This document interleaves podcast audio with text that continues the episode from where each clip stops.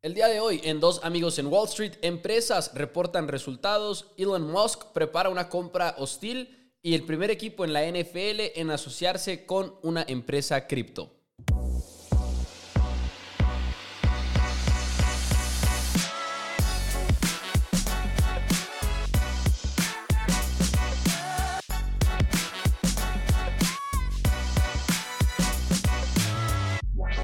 Hola a todos, bienvenidos a Dos Amigos en Wall Street. Mi nombre es Mauricio Rodríguez. Del otro lado, como siempre, nada más y nada menos que Juan Pablo Carrillo. El día de hoy listos para platicar de muchas de las noticias más importantes en el mundo de las finanzas. JP, ¿cómo estás el día de hoy? ¿Qué onda, Pepo? Muy bien, ¿y tú? Muy bien. Qué bueno, qué bueno. Eh, ando muy bien. Aquí checando el mercado el día de hoy. Este, sorprendente al, al alza este, ya más de uno, un 1%. O sea, al principio me metí eh, al inicio del día y estaba un poco bajo. Este, y qué bueno porque ayer, de hecho, hice mi segunda compra más importante de, de todo mi portafolio. Este, compré Microsoft. Compré Microsoft en 280, no, 280 o es 180. Sí, 280 dólares. Eh, y pues ya, va, va arriba, 284. Este también, esta posición está apalancada. Este, oh, al igual que, al igual que Facebook. Este, por eso es la, es la segunda mayor posición. Este, y sí, es que veo el mercado barato, la verdad. Lo veo barato. Este, hay muchas, muchas cosas ahorita baratas. Es, lo difícil. Entonces ahorita Facebook es, tu primera posición, o sea, en cuestión de ponderación, vaya, y luego después de Facebook viene Microsoft. Sí, Microsoft es como una tercera parte de, de, es que sí, ¿no? En Facebook tengo, yo creo que Facebook es como 60, si no es que 50%. Ok. Y Microsoft es como, ay, ¿qué te gusta? Como 15, 15% y las demás ya, este, pues son el resto, el, como el 25, no, 35% es el resto. Que Microsoft arrancó el año en 334 o 330 más o menos y hoy en día está en 283.60. Es que la verdad, la verdad, la verdad, la verdad, todo está muy barato. O sea, fue difícil escoger y mi lógica fue, ok, necesito una confiable, una empresa confiable porque la voy a apalancar. Quiero aprovechar esto ahora siendo bien ambicioso. La verdad está, sí, ando, ando desatado, ando medio loco con, con, con las inversiones. Este, ando muy, muy agresivo. O sea, en serio, ando creo que mi tolerancia al riesgo creció exponencialmente, Pepo. O sea, es de lo que me he dado cuenta. O sea, ya veo algo y pum, pum, pum. O sea, sin dudar. Este. Y Microsoft ya la he seguido desde hace mucho. De hecho, Microsoft fue la primera empresa que quise comprar este, antes que, antes que Meta, así de que es súper heavy. Pero por las situaciones eh, Facebook era más atractivo. Y ahora que bajó de nuevo el mercado, dije, no lo puedo desperdiciar. Vamos otra vez a comprar este Microsoft y 280 dólares, 279, se me hace un excelente punto de entrada. O sea, en serio, es una maravilla ese punto de entrada. Este, al igual que muchas otras empresas, las veo, o sea, también PayPal me, está haciendo ojos, pero no, no termino de, verlo como un... Me gusta invertir en monopolios, tú lo sabes, o sea, empresas que, que sé que van a estar ahí, o sea, y que vamos a depender 100% de ellos, y, uno de ellos es, es Microsoft. Ahora, una pregunta para ti, porque por lo general y tú igual y te despegas un poquito de esta regla más seguido porque eres mucho más activo que, yo en cuanto a nuestro trading. Pero por lo general estamos de acuerdo en comprar e invertir en la bolsa a largo plazo, ¿no? Para, para en general. ¿Qué tanto impacta cuando estás apalancado como lo estás con Facebook y Microsoft, tus planes de estar a largo plazo en esa acción? Ok, ahí no es tan a largo plazo, o sea, esas, esas apuestas, como quien dice, no son tan a largo plazo. O sea, traigo, traigo las mismas acciones sin apalancar, obviamente, pero la apuesta súper, súper heavy, más bien es a corto plazo. Ok. Sí, por, por lo que veo en, el mercado. O sea, sí es. Sí, me imaginé porque eh, es riesgoso invertir apalancado, es riesgoso. Sí, sí, sí, sí. Este, y me imaginé que igual y. O sea, pues sí, todo lo apalancado es para el corto plazo, ¿no? O sea, en realidad. Sí, sí, sí. Sí, sí, sí. O sea, es. Y estoy hablando de de un apalancamiento, o sea, no debe de durar para mí más de, no sé, dos meses. Que incluso eso se me hace... Muchísimo. Ajá, largo. O sea, eh, sí, pero mi estrategia, o sea, es que el apalancamiento en realidad no cuesta tanto. No he visto cuánto me, me ha cobrado en sí. Si quieres, checo rapidísimo para ver ¿En porcentaje? Ajá, no, pues de, de dinero. Es que creo que no es, no es tanto. y acá me salen un chorro de dólares. Este, mira, mira, mira, mira. Y nada, que estás en la ruina, JP, te acabas de dar cuenta. Mira, 6 dólares en este, 4, 10 dólares. 10 dólares, van 13 dólares. 13 dólares, 15 dólares. 15 más 12, 27 dólares. Van 27 dólares que he gastado en, en apalancamiento. Supongo, eh, supongo, que en porcentaje no va a ser mucho. Pero sí, ahí, está ese, ese tema que como que me dio curiosidad porque normalmente hablamos de largo plazo y demás, pero cuando estás hablando de ya de ETFs o acciones apalancadas, sí está un poquito difícil hacerlo a, largo plazo, ¿no? Sobre todo por esas variaciones del día a día. Sí, claro, y de hecho, en realidad creo ahí que tuve un error, ¿ya? Porque eh, cuando Facebook tocó los niveles de, ay, ¿de cuánto? De 2, 2.30 creo, tuve que haber vendido, porque esa era la, la, estrategia, ¿sabes? O sea, tuve que haber vendido, pero otra vez la, la avaricia, dije, ah, va a subir más. ¿Cuándo qué? Cuando Facebook subió a, ah, a, a 2.30, o sea, yo ya estaba arriba ¿cuánto? Como 200 dólares. Sí, que ahorita están 214. ajá, otra vez bajo. Mi punto de entrada es 224. Este, cuando arrebasó, cuando estaba en 230 tuve que haber vendido. El 4 de abril. Ya, ajá, ya, era buena ganancia, ¿sabes? 200 dólares ya take profits y, y ya vete y ya compra el activo. Este, ya con, ese dinero compra el activo real. En vez, de estarlo, en, vez de estarlo apalancado. Ese sí fue un error. Ahí sí lo, lo, lo acepto, pero creo, creo, creo, creo que con los reportes trimestrales, y espero no estarme equivocando, es cuando va a subir todo. Y hablando de reportes trimestrales, uh.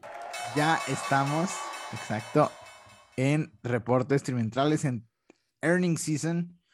Y este, esto nos va a ayudar a ver dónde estamos parados de una manera más clara. Van a presentar los resultados pues, las mejores compañías y, vamos a ver qué tanto les ha impactado el tema inflación, el tema guerra y el tema posible recesión. Claro. Y esta semana, eh, bueno, ya hasta ahorita ya presentaron los resultados JP Morgan, Bank of America, Delta, que más adelante les voy a hablar de eso. Todo el, eh, todo el sector bancario, ¿no? Sí, todo el sector bancario. Falta American Express. Ok. Esta semana y, y Mastercard, creo. Esas, que American Express es como que tiene ahí su temita, ¿no? Se supone que se espera algo ahí negativo. Ah, caray, no, no sabía. Por ahí vi, pero no estoy. Déjame ver si lo encuentro. Este, pues supongo que tiene que ver con lo de los viajes. O sea, American Express tiene una correlación muy importante con el sector este de viajes, porque casi todos sus, o sea, su, esquema de negocios de recompensas de sus tarjetas de crédito tiene mucho que ver con lo que, es, lo que son viajes.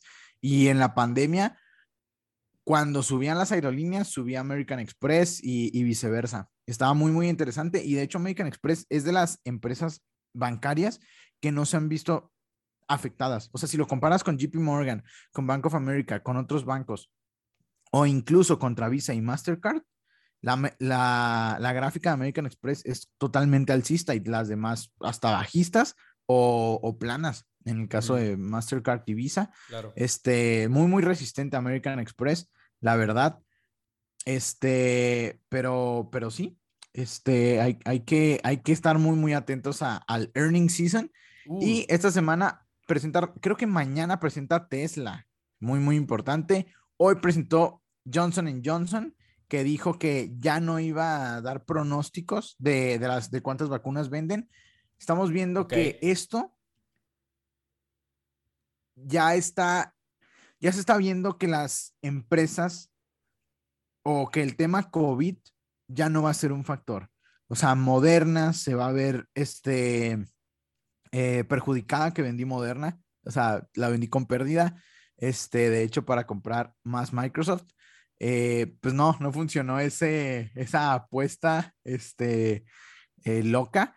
No funcionó Moderna y, y lo vendí antes de, de esto, que bueno, porque no, pues ya se viene para abajo todo el tema todo el tema del COVID, la verdad, estamos viendo eh, ya a los gobiernos quitar este, las mascarillas hasta en, hasta en vuelos, que es yo creo que de lo más importante, o sea, de lo que faltaba, vaya, para regresar a la normalidad. Hemos visto bajos contagios, este, al menos es lo que se reporta, o, y sobre todo, pues no las mismas incidencias y vieron muy poca demanda de sus vacunas Johnson Johnson y dijeron, ya no vamos a dar pronósticos de esto. Eh, y esto obviamente es, es, alarmante porque si no quieres dar pronósticos de, de, la venta de vacunas es porque ya no está representando eh, un nivel, un nivel importante de tus ingresos y no quieres decepcionar a los inversionistas este, con esto. También Netflix me parece que presenta hoy American Express eh, esta semana... se supone que todos estamos como que esperando que su crecimiento de suscriptores sea el problema y no tanto las ganancias, porque las ganancias igual iban a subir, pero según se entiende, los inversionistas están más preocupados por el crecimiento en usuarios que han tenido. Yo, yo no diría crecimiento, diría decrecimiento, porque vi un artículo este, que se espera que pierdan un millón quinientos mil suscriptores. Este, ¿En, estos, reportes? En estos reportes. Ay, güey, eso no había visto yo. Yo pensaba que era más bien que iba a desacelerar el crecimiento. Sí, que, que, va a poner un millón quinientos mil. Lo que no eh, puedo encontrar es si lo van a reportar antes o después. O sea, si todavía no lo han reportado, ¿verdad? No, a ver, déjame te checar. Porque lo estoy buscando en Yahoo Finance. Por cierto, Lifehack para aquellos que quieran estar al pendiente de empresas y sus earnings. En el, hay un calendario en Yahoo que te dice no nada más qué empresa reporta cada día, sino te reporta si lo van a hacer al final, la, llamada si va a ser al final del, del cierre de mercado o antes de la apertura del mercado pero no encuentro Netflix por alguna razón. sí, aquí está. Eh, earning Announcement After Market Close. Después. Ok. Después de la. Fíjate que no me gusta Yahoo. O sea, Yahoo me gusta como herramienta de, gráfica en CNBC. CNBC, ok, perfecto. En CNBC y me está gustando mucho para. Hay una página, güey, que se dedica nada más a los. Al, a los earnings, pero no me acuerdo cuál es, pero me encantaba porque era muy visual. Este, investing.com. ¿Será? No, es que, era, es que era una, no era ninguna, era una que literal tenía earnings en el nombre de la página, ¿sabes? Ah, ok. Pues que en, en mira, yo como lo hago es muy sencillo. Investing.com, te vas a, okay. a, espera. Ya vi el de CNBC. Pero mira, en Investing está bien fácil. Haz de cuenta que le picas en ahí y luego le picas en Economic Calendar. Ok. Ah, no, ahí dice Earnings Calendar y ya. Ok. Earnings Calendar y te salen todas, o sea, todas las, absolutamente todas las que van a salir y te salen si vencieron pronósticos, si no los vencieron y así. O sea, todo súper, súper bien, ¿sabes? O sea, ahí es como me doy cuenta. Y también para, para noticias, este, CNBC ya me está gustando mucho más. O sea, me está gustando mucho. Este, ah, y también presenta ATT, Pepo. ¿Hoy? El viernes o el, ah, no, viernes o, mar, o jueves. Y aún no decido si comprar antes de los reportes trimestrales. Este, me, hace ojos, me hace ojos. Un poquito de especulación de tu parte, dices tú. Sí, un poquito. Este, y es que AT&T tiene un muy buen dividendo, ¿sabes? Hasta para largo plazo hace, hace sentido. Este, pero, pues a ver, a ver qué pasa. Mm, pues sí, a ver qué pasa. Johnson Johnson, Hasbro, IBM, Netflix, Travelers. Por ahí algunas de las que van a estar reportando eh, earnings el día de hoy. Pero bueno, JP, adelante. Sí. Y lo importante es que, pues Microsoft y Facebook, y creo que todas las tecnológicas, presentan la siguiente semana. Microsoft me parece que miércoles y, y jueves Meta, o al revés. Así que será un día importante para, no sé, una caída importante en estas acciones que, que tengo o, o, va a salir bien. Hay que, hay que ver. Habiendo dicho todo eso, JP, yo creo que tenemos que pasar a la noticia de la que ya hemos hablado. Esta va a ser la tercera semana consecutiva en la cual es un tema, pero tenemos que hacerlo. Es prácticamente obligatorio y creo que fue el viernes, si no me equivoco, cuando te empecé a escribir como loco porque no había visto la noticia hasta como una hora después de que Elon Musk había hecho una oferta para comprar Twitter y platicábamos aquí la semana pasada de qué iba a hacer Elon Musk una vez que había renunciado a la posibilidad de, estar en la mesa directiva, que ya se le había ofrecido la empresa, pero después se da cuenta, según los reportes y según lo que el mismo Elon Musk ha dado a entender a través de su Twitter, que si él tenía una mesa en la directiva, no iba a poder tener esta voz muy pública al respecto de qué hacer con Twitter, porque le iban a decir, oye, cállate poquito, vamos a hacerlo aquí a puerta cerrada, vamos a trabajarlo nosotros, a lo cual Elon Musk dijo, entonces no me voy a sentar en la mesa directiva y lo que voy a hacer es poner una oferta de que, que es una oferta, la describen como non-binding, o sea, de que todavía no es como 100% oficial, pero es una oferta de 43 mil millones de dólares, 54.20 dólares el precio de la acción que propone Elon Musk, que si te das cuenta ahí se está divirtiendo un poquito el mismo Musk con ese 54, 4.20. 54.20. Elon Musk, eso es ah, ah, definitivamente una broma interna de su parte. Pero ahí está, una oferta que representa una prima muy significativa, olvídate del precio de hoy, sino del precio al que estaba Twitter antes de que Elon Musk que se hiciera público la posición de Elon Musk en la empresa, ¿no? Porque aparte está más o menos amenazando Musk con que si no aceptan la oferta va a tener que, abro comillas, considerar, reconsiderar más bien, cierro comillas, mi posición en Twitter, ¿no? Eso fue lo que dijo más o menos eh, Elon Musk, como que amenazando a vender toda su posición si acaso no lo, no aceptan la oferta. Pero, ok, primero que nada, reacción inicial a esta oferta de Elon Musk.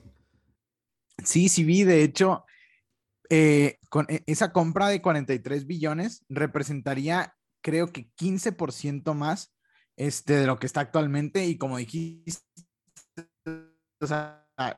es bastante dinero porque aquí está a niveles vida que tuvo Twitter, eh, si mal no recuerdo, ve, subió, no, subió casi 40%. Subió casi 40% este, desde que Elon Musk la compró y todavía súmale 15% más a lo que está dispuesto a comprarlo él. Y recordemos que para lo que él la quiere comprar es para hacerla privada. Sí. Este, eso, eso se me hace importante. Este, hacerla privada para ya ahora sí que, que lo dejen en paz como SpaceX creo que Elon Musk, pues sí se cansó de, tener esto, pues de tener sus empresas eh, públicas. O sea, Tesla se ve que es un dolor de cabeza para él, la verdad. Se ve que es un dolor de cabeza en el sentido de que la SEC, cómo lo molesta, eh, todos le reclaman de que varias cosas, bla, bla, bla, bla, bla, bla, bla, mucha polémica. Que son cosas que luego son justas, ¿no? Que le reclamen, o sea, para una empresa pública, pero no es, no es una persona que quiera lidiar con toda esa parte. Y por ejemplo, el otro día alguien decía en redes sociales de que no, pues es que que sea un accionista eh, activista y que no tiene que comprar para generar cambio, puede más bien él empezar a, ahí a cabildear a los otros directivos y demás o accionistas principales para que hagan cambios, pero al final de cuentas Elon Musk no va a dedicarle mucho tiempo a eso. Elon Musk no, es el tipo de jugador de Billions o de Succession que se va a poner a convencer a todos de lo que quiere hacer, sino para él es más fácil decir, lo voy a comprar y voy a hacer las cosas como yo quiero y ni siquiera lo, va a hacer él directamente, ¿no? Lo va a hacer a través de alguien más, le va a dejar las instrucciones y alguien más se va a encargar de ello. Entonces, está intensa la situación y ahora Twitter responde con su propia medida, hablando de ese tipo de jugadas de Succession, de Billions y demás, porque anunciaron lo que ellos le llaman como un plan de derechos para los accionistas, pero que es esta pastilla de veneno, como la como se describe, ¿no? En el mundo de las finanzas. ¿Qué es? En otras palabras, es una opción para, no digo opción como derivado, sino la opción literalmente para la mesa de directivos en las cuales pueden como que inyectar acciones nuevas al mercado y eso es una traba al final de cuentas para cualquier persona que quiera apoderarse de la compañía, ¿no? Como parecería estarlo haciendo Elon Musk con esta oferta de 43 mil millones de dólares. Pero Twitter no ha dado los detalles de cuál es, de cómo funciona esta poison pill, esta pastilla de veneno. Sin embargo, ya está ahí estos elementos de una guerra financiera, ¿no? Más o menos. Sí, sí, sí, no, y hay dos bandos, o sea, esta Poison Pill, esta, la junta directiva es la que está tomando una estrategia para impedir que Elon Musk compre Twitter, que se adueñe de Twitter y la haga privada. Y al parecer se están formando dos bandos, Pepo. El lado de la junta directiva, Goldman Sachs y JP Morgan. Y mm. del otro lado, Elon Musk, Morgan Stanley y al parecer el mismo Jack Dorsey, que es miembro del, de la junta directiva también, cofundador, si no es que fundador, ya no me acuerdo, quien recientemente ha criticado a la junta directiva. Dijeron, pues sí, criticó a la junta directiva y también eh, Elon Musk dijo que el salario de la mesa directiva será de cero si se, eh, si se une y que son 3 millones ahorrados para Twitter con solo con esta acción. Este está, pues hay mucha polémica y creo, ya no me acuerdo, cuando Elon Musk compró, era el mayor accionista.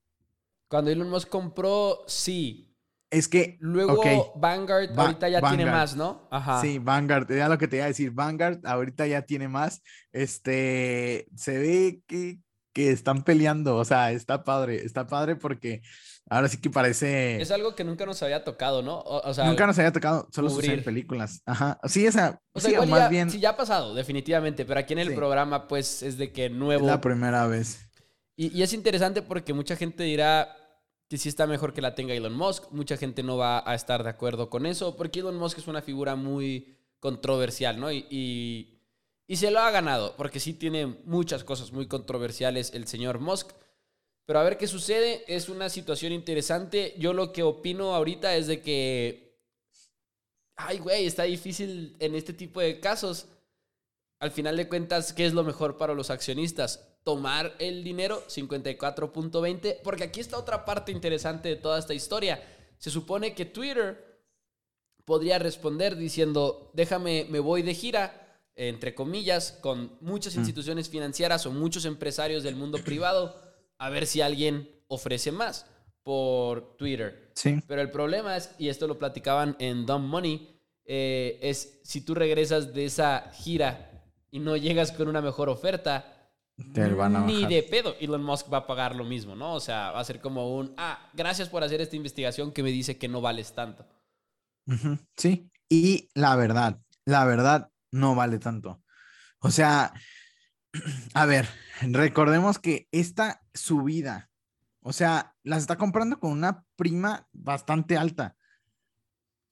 O sea, fue cuando la compró él, subió 45% súmale otro 15% más. O sea, él las quiere comprar a casi el doble de lo que costaban. O sea, costaba, ponle 33 dólares, las quiere comprar en 54, es casi el doble. O sea, es una prima bastante alta que yo, si fueran las, las personas de Twitter, pues aceptaría, ¿sabes? A menos que sí crean en la empresa, pero, pero pues a ver, a ver qué pasa. Tiene un muy buen argumento, por un lado, Twitter, de decir, ok, si es una prima desde que nos compró, pero al final de cuentas es cierto que, que estaba muy castigada la acción de Twitter. Entonces dices, ay, ¿qué tanto era el castigo? ¿Qué tanto era que no valíamos eso? O sea, está... Es un tema muy, pero muy complejo y seguramente aquí lo seguiremos eh, cubriendo cuando haya más información, que al ritmo que va toda esta historia, no debe de tardar mucho en haber nueva información. Pero bueno, pasando a otra noticia, JP, ¿qué más tienes? Traigo también, pues los reportes, este, bueno, no, primero la, inflación. Oh, la inflación el, la semana pasada en Estados Unidos llegó a 8.5%, la mayor en 40 años. Este, creo que esto ya es noticia tras noticia, cada vez la inflación va a subir más, pero las buenas noticias es que según algunos expertos, la inflación está llegando a su pico y puede que en verano empiece a bajar poco a poco si es que los precios de la energía empiezan a bajar, porque recordemos, una de las principales cosas que está afectando esto es, los precios de la energía. Eh, y mientras tanto, el petróleo se encuentra a niveles, me parece que de, de 103 y el gas natural de 7 dólares. De 103 dólares el petróleo, gas natural de 7 dólares, que esta cifra no es vista en, en cuestión del gas natural desde 2008. Así de alto está el gas natural. Recordemos, todo esto es por el tema de, la guerra de, Rusia y, Ucrania. Este, y mientras no se resuelva eso, lo de la energía, pues simplemente no, no va a pasar nada, ¿sabes? O sea, la inflación va a seguir ahí, aunque suban la tasa de, interés muchísimo, eh, ese costo no lo puedes trasladar, no lo puedes desaparecer. Si te cuesta el doble producir algo por la energía, tú lo vas a vender al doble, o sea, es, es así. Y eso, aunque subas los, los tipos de interés, no va a, a, cambiar nada. Este, pero sí, algunos analistas piensan que ya es el pico. Esperemos que ya es el pico, porque ahora sí, que la inflación está por los cielos. Eh, CETES sigue siendo una muy buena opción, o sea, la verdad, o sea, el renta fija, porque se espera que sigan, ahorita estamos en 6.5, la tasa de la, tasa de referencia aquí en México, se espera que la suban hasta de 8 a 9%. Este, entre ese Inter 8.25 me parece que es el consenso. Este, pero es mucho, o sea, es mucho, Pepo, setes a, a 8, imagínate, sería una muy, muy buena, muy buena inversión, la verdad. Sí, que no, que no nos ha tocado, según yo, a nosotros. O sea, desde que invertimos, está ahí mm. como en 6, creo que está en 6. Cuando empezamos así literal, creo, si no me equivoco, cuando empezamos con toda esta inquietud en, no, te iba a decir en prepa, pero no, no fue en prepa, a inicios de carrera, creo que estábamos como en 7, 7, 25. Sí. A 8 nunca llegó. Sí, sí, sí, pero pues ahora sí ya está tocando el 7 de un año, creo que ya está tocando el 8%. Este sí, es, es, es, bastante. Y pues sí, este en cuestión de, de, de la inflación, recordemos, Ah, vi que un, el presidente de, un estado de la FED, es que como que la FED tiene varios, varios presidentes, de que el presidente de San Luis, el presidente de Nueva York o así. Y uno de ellos dijo que no ve descabellado subir la tasa de interés 75 basic points, o sea, punto 75%. este, que se espera que ya suban 50 puntos punto 50%. Este, eso ya se sabe, van a subir la punto, 5%.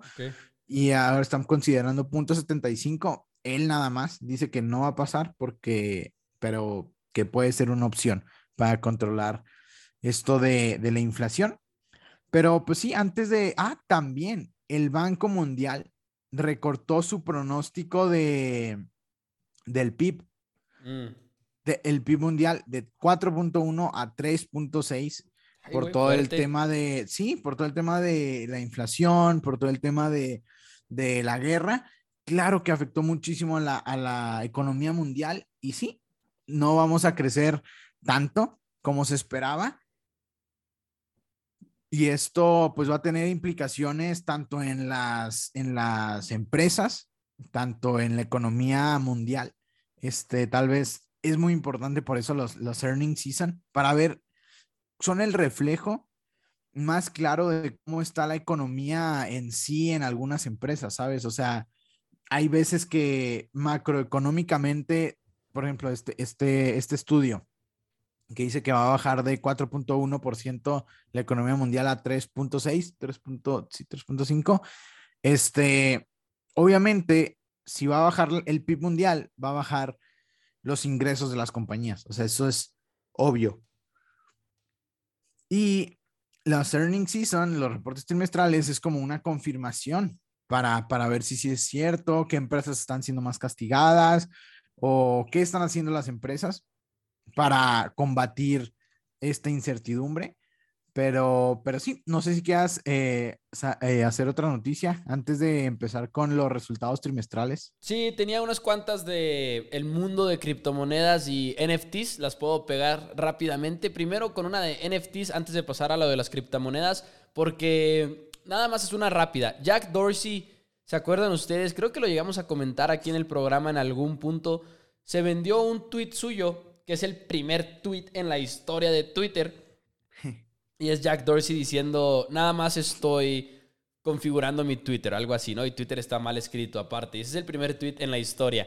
Y lo hicieron un no sabía que Twitter estaba mal escrito. Sí, Twitter no tiene la E, creo, es de que Twitter.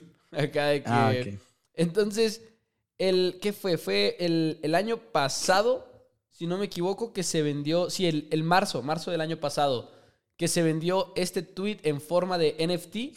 Un, Ahora sí que como el certificado digital que dice este es mi tweet por 2.9 millones de dólares a, a Sina Stavi, se llama el que lo compró. Y ahora, según reportes de Wall Street Journal, publicó esta NFT a la venta en un mercado de NFTs y la oferta más grande que había por este NFT el 16 de abril era por 14 mil dólares.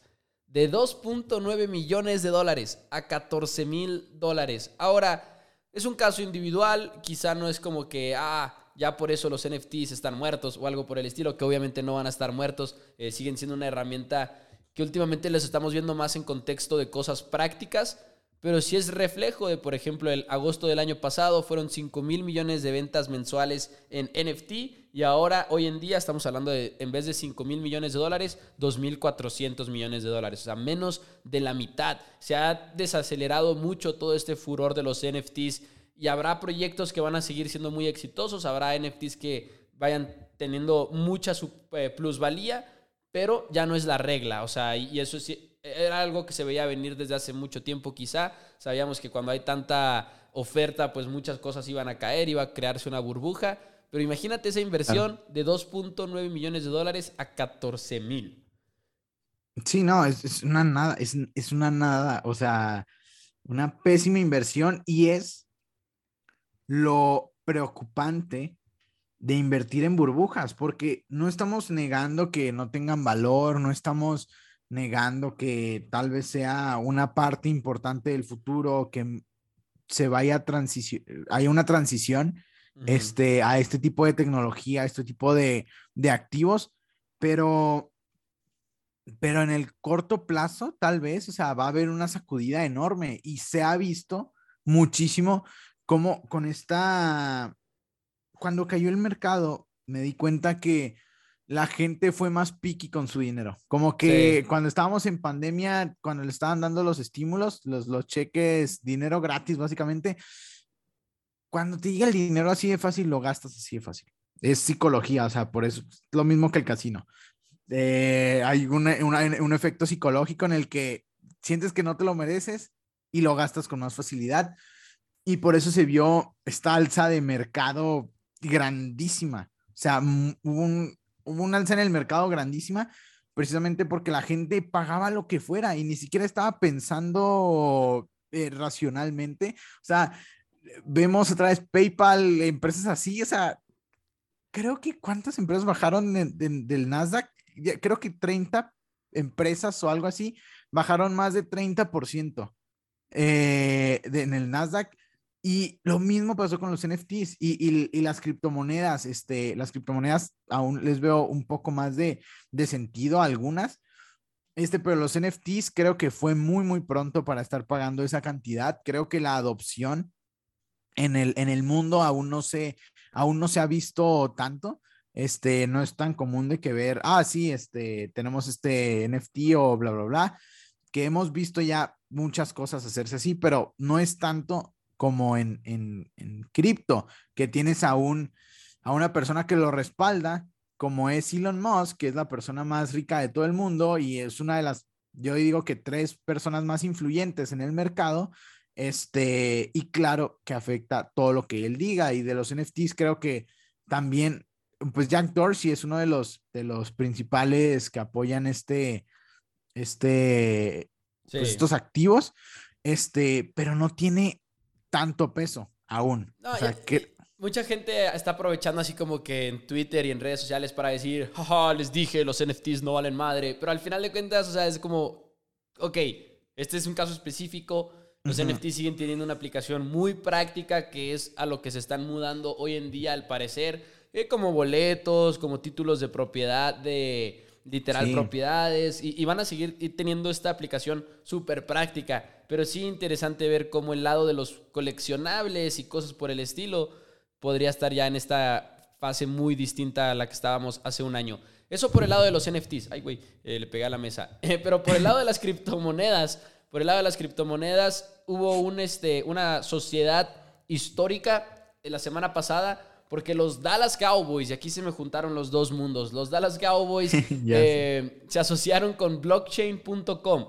Son el primer equipo en la NFL en tener una sociedad con una empresa de criptomonedas. En blockchain.com tú puedes comprar, vender criptomonedas. Y esto es meses después de que la NFL apenas cambiara sus reglas, porque hace un año la NFL como liga dijo, nadie puede firmar patrocinios con, eh, ni sociedades con empresas de criptomoneda. Nadie lo puede hacer porque primero como liga lo vamos a investigar, lo cual es muy común, la NFL es muy lenta en todo ese sentido, eh, pero bueno, un año después dicen, ok, ya pueden firmar estas, estos acuerdos con estas empresas con muchas reglas y son los Dallas Cowboys quienes anuncian un contrato de múltiples años con blockchain.com pero es como que apenas el inicio, porque las criptomonedas han encontrado un hogar en todo lo que es eh, los deportes, y de hecho tengo aquí los detalles de algunas de ellas de parte de huddleup.com, que es, por ejemplo, FTX firmó un contrato de 19 años por 135 millones de dólares, que de hecho me sorprende que sea de 19 años, para ser el nombre de la arena de Miami Heat, por ejemplo. Fue, la, fue el primer patrocinio de una empresa criptomoneda, de criptomonedas con un, eh, con un estadio de deportes en Estados Unidos. Y luego FTX, 10 años por 210 millones de dólares con TSM, que es del el mundo de los videojuegos. Crypto.com, UFC, 175 millones de dólares en 10 años para ser su socio de plataforma y luego pues ya los peleadores traen en sus uniformes crypto.com. También con la Fórmula 1, crypto.com firma un contrato de más de 100 millones de dólares por 50 años. O sea, los estamos ah, viendo... ¿50 años? Perdón, eh, perdón, perdón, lo dije mal. 5 años, 5 años. Este, 100 ah, millones de dólares por 5 años. No, no, no. Eh, así que los estamos viendo ya muy, muy involucrados en el mundo de los deportes. Fan Token Company socios ya está en tres equipos de la NFL, por ejemplo, que esto sí es un poquito más de, tokens. Pero pues increíble cuando ves estas cantidades de dinero, cómo están peleándose entre todas estas empresas por mercado. Sí, claro, 100%. O sea, y es lo que te decía, cripto creo que está más, más adelante que los NFTs, porque... uh, sí es lógico, es lógico. Cripto ya lleva muchos años existiendo y no me acuerdo desde qué año, o sea, yo creo que sí más de 10 años lleva. Pues bueno, eh, Bitcoin, no sé si había algo antes de Bitcoin, la verdad, eh, pero Bitcoin fue después de la crisis del 2008. De hecho, ese es el concepto de Bitcoin, nace después de eso. Más de 10 años, entonces, este, Bitcoin y los NFTs, que a ver si que son nuevos, o sea, ¿qué te gusta? ¿Tres años y mucho? Este, dos años, eh, y ahí se ve claramente esto. estoy muy emocionado este, por, por cripto, o sea, ya quiero ver en un futuro a ver a, a qué nos, qué nos depara y siento que es mucho dinero invertido para que esté, para que esté mal. Este, obviamente hay fraudes, obviamente hay fraudes y hay burbujas, pero por todas las cantidades que dijiste, lo vemos en todos lados. Hay dinero moviéndose ahí. Hay dinero moviéndose ahí y es un, es un segmento en el que, en el que pues ya tenemos nuestro granito de arena. Este, ahorita creo que está en 41 mil dólares. En 40 me gusta, o sea, no sé si compre más. 41.597 este... dólares, arriba 5.68%. Sí, no, no sé si compre más, así un, un, poquitín. Este, pero, ahí, tenemos la, el episodio de criptomonedas por si lo quieren escuchar con el invitadazo Carlos Estrada. ¿Algo más, JP? Eh, pues ahora sí, vámonos a reportes este, trimestrales, que se me hacen muy, muy interesantes lo de los bancos, eh, pero voy a empezar primero con Delta Airlines. Eh, recordemos que Delta ha estado muy, muy castigada y por fin ya subió. Delta Airlines, a pesar de haber reportado una pérdida trimestral, debido obviamente a los costos altísimos de combustible por el alza del petróleo, subió el pasado miércoles más del 5, más de 5%, ya que emitió un pronóstico positivo para el año, ya que la demanda de vuelos se encuentra en niveles récord. Básicamente a lo que, como mi, mi pronóstico era ese. O sea, mi pronóstico yo sí había dicho de que eh, para este momento ya iba a haber récord en, en, en, vuelos. O sea, la gente quiere salir. Ya el COVID ahora sí que no es tema. O sea, ya no es, siento que un impedimento para, para salir. Para algunas personas sigue siendo, pero para la mayoría de las personas ya, ya no lo es y eso se ve, se va a ver reflejado en, en los vuelos y en todo esto. Esa era mi, mi, mi tirada, pero obviamente no tenía, no pensé que iba a haber una guerra y que el petróleo iba a subir a, a niveles récord, o sea, de más de 100 dólares, que obviamente es lo que ha comido las ganancias. Y pues de todos modos estaban muy, muy castigadas por todo esto. O sea, en serio, estaban baratísimas, Pepo. Y desde que presentaron los resultados trimestrales han subido más de 10% y hoy me parece que siguen subiendo más. Hoy es 3% más. Para que veas, o sea, muy, muy importante. Espero que por fin las aerolíneas suban.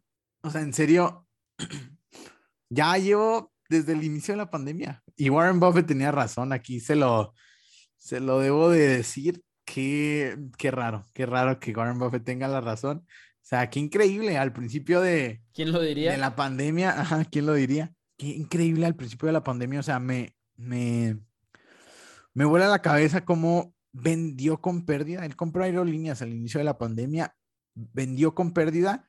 Parece que ve el futuro, Pepo. Parece que ve el futuro que todo esto iba a pasar y que no se iban a recuperar tan rápido y que las empresas tecnológicas o, o, de, o de otras iban a, iban a este, crecer porque de todas sus inversiones, Apple representa más del 50%, me parece este es, o sea, es, es, es, muy, muy interesante de, sus inversiones, ¿eh? no, del, no de Berkshire. No de Berkshire como por, sí, sí, sí, Berkshire es principalmente seguros. Así de sencillo. Sí, es aburrido. Este, sí, eh, sí. Y ahora sí, volviendo al, al tema de los, de los reportes trimestrales, reportó Bank of America y JP Morgan. Y JP Morgan, al parecer, fue el perdedor ya que no llegó a los pronósticos y además su ganancia disminuyó, escucha esto, 42% a comparación del año anterior. Esto ya se pronosticaba. Sí, esto ya se pronosticaba, es que el año pasado fue un muy, muy buen año. Eh, disminuyó debido a los conflictos entre Ucrania y Rusia. Eh, recordemos que JP Morgan es un banco más orientado a las inversiones y al wealth management, por lo que si el mercado se ve afectado, pues ellos son los bancos no, ellos son de los bancos que más se ven afectados este, si, si pues las inversiones bajan, si la economía baja y todo esto. Y JP Morgan tras la noticia bajó 3% y tocó mínimos de un año, Pepo. O sea, JP Morgan ahorita está muy, muy barato. Yo tengo, no sé si sabías, JP Morgan. Este, traigo eh, pues una exposición ahí, no sé cuánto es, pero pues sí, más o menos. Este, y además, su CEO, James Dimon, que es de las personas también más influyentes en todo el mercado, o sea, top 10 fácil, dijo que incrementaron sus reservas porque ven más probable un riesgo a la economía debido a la guerra y a la inflación.